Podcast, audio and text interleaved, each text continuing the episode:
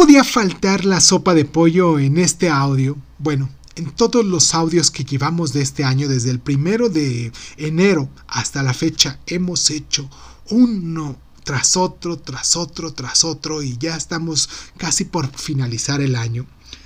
Porque eh, quise incluir que lo que alimenta el alma de una u otra manera, y la sopa de pollo tiende a hacerlo muy bien, hasta hay comerciales, ¿no? Hay libros que se llaman así, sopa de pollo para el alma.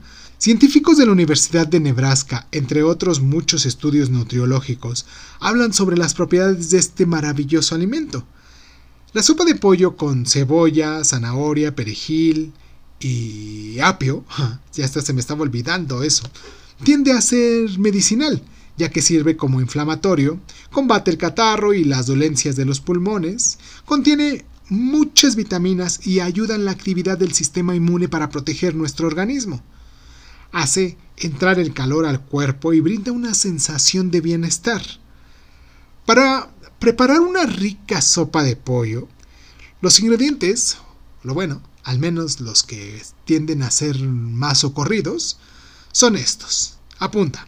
Vamos a necesitar un kilo de pollo, dos y medio de litros de agua, 100 gramos de cebolla, una zanahoria, un puerro, un apio, 125 gramos de pasta de fideo para sopa y perejil o cilantro.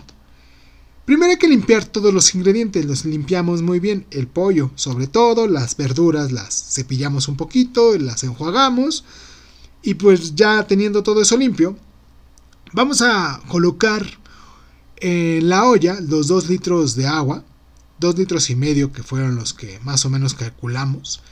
Y vamos a agregar la cebolla, el pollo y el perejil. Todo eso para que le dé un poquito de sabor. Y no olvides, a lo mejor si le puedes echar un ajito, también nos ayuda mucho. Lo dejamos a fuego medio durante al menos unas 2 horas. Vamos extrayendo la grasa de vez en cuando. Retiramos el pollo antes de que el pollo se deshaga, porque eh, si lo dejamos mucho tiempo se deshace. Bueno, todo va a depender de la flama de tu, de tu estufa o el lugar donde lo estés haciendo. Y cuando se enfríe un poco, lo vamos a pelar a mano. Después cortamos muy de forma pequeña eh, la zanahoria, el puerro y el apio y extraemos la cebolla, quitamos los trozos de cebolla que están ahí de más. Eh, eh, obvio, también el, ajo que le echamos. Colamos el caldo de pollo y añadimos las verduras trituradas junto con el pollo desmenuzado y la pasta al final, cuando ya esté bien caliente, claro. Dejamos cocer por unos 10 minutos, ponemos sal y la servimos obviamente caliente. ¿Conocías esta nueva forma de preparar este caldo de pollo?